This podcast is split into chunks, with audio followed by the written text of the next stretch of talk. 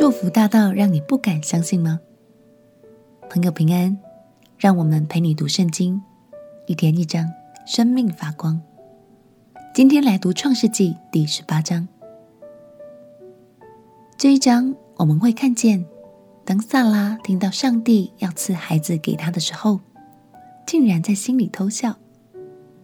不过，上帝可是无所不知的呢。萨拉之所以会有这种反应，相信是因为他认为这个祝福太不可思议了。自己年纪大了，怎么可能还会有孩子呢？但这次，上帝连日期都定好了。一起来读创世纪第十八章。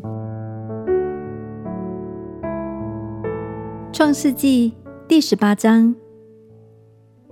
耶和华在曼利橡树那里向亚伯拉罕显现出来。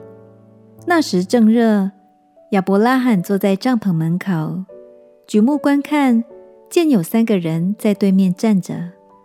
他一见，就从帐篷门口跑去迎接他们，俯伏在地，说：“我主，我若在你眼前蒙恩，求你不要离开仆人往前去，容我拿点水来，你们洗洗脚。”在树下歇息歇息，我再拿一点饼来，你们可以加添心力，然后往前去。你们寄到仆人这里来，理当如此。他们说：“就照你说的行吧。”亚伯拉罕急忙进帐篷见沙拉，说：“你速速拿三细亚细面调和做饼。”亚伯拉罕又跑到牛群里，牵了一只又嫩又好的牛犊来，交给仆人。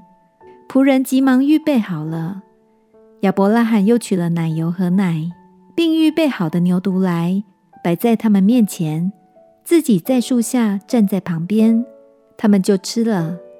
他们问亚伯拉罕说：“你妻子撒拉在哪里？”他说：“在帐篷里。”三人中有一位说：“到明年这时候，我必要回到你这里，你的妻子撒拉必生一个儿子。”撒拉在那人后边的帐篷门口也听见了这话。亚伯拉罕和撒拉年纪老迈，撒拉的月经已经断绝了。撒拉心里暗笑，说：“我既已衰败，我主也老迈，岂能有这喜事呢？”耶和华对亚伯拉罕说：“撒拉为什么暗笑？说我既已年老，果真能生养吗？”耶和华岂有难成的事吗？到了日期，明年这时候，我必回到你这里，撒拉必生一个儿子。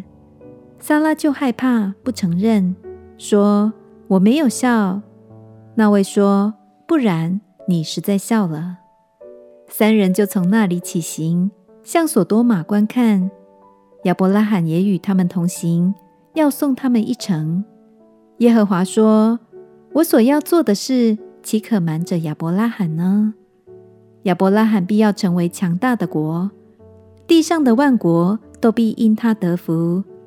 我眷顾他，为要叫他吩咐他的众子和他的眷属遵守我的道，秉公行义，使我所应许亚伯拉罕的话都成就了。耶和华说：所多玛和蛾摩拉的罪恶甚重，声闻于我。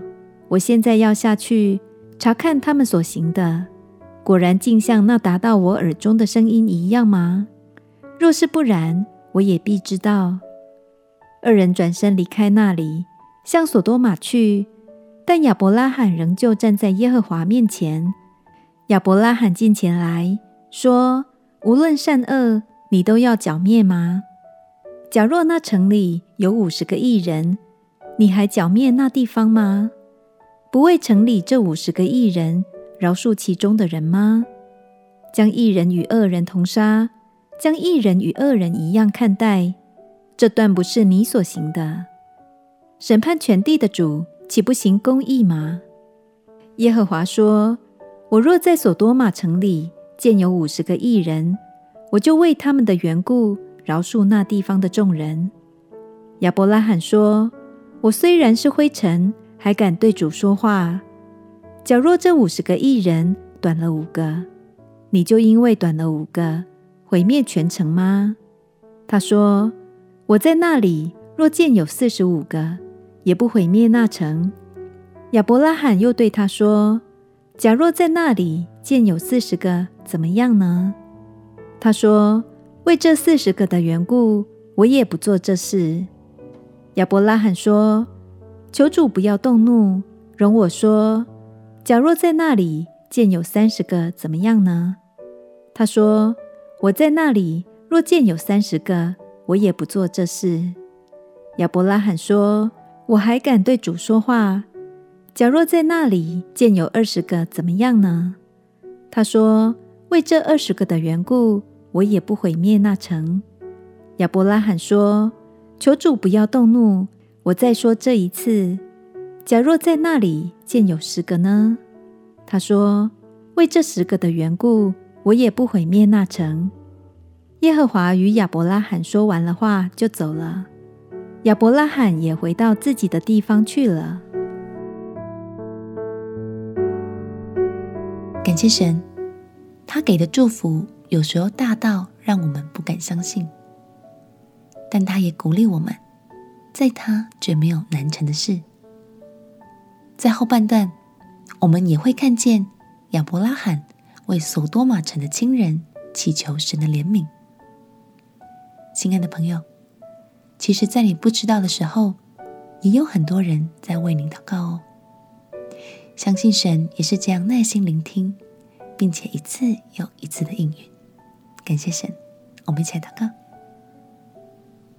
亲爱的耶稣，求你使我不去看自己的有限，而是相信你的能力无限。有更大的信心来承接你的祝福。祷告奉耶稣基督的圣名祈求，阿门。陪你读圣经，我们明天见。耶稣爱你，我也爱你。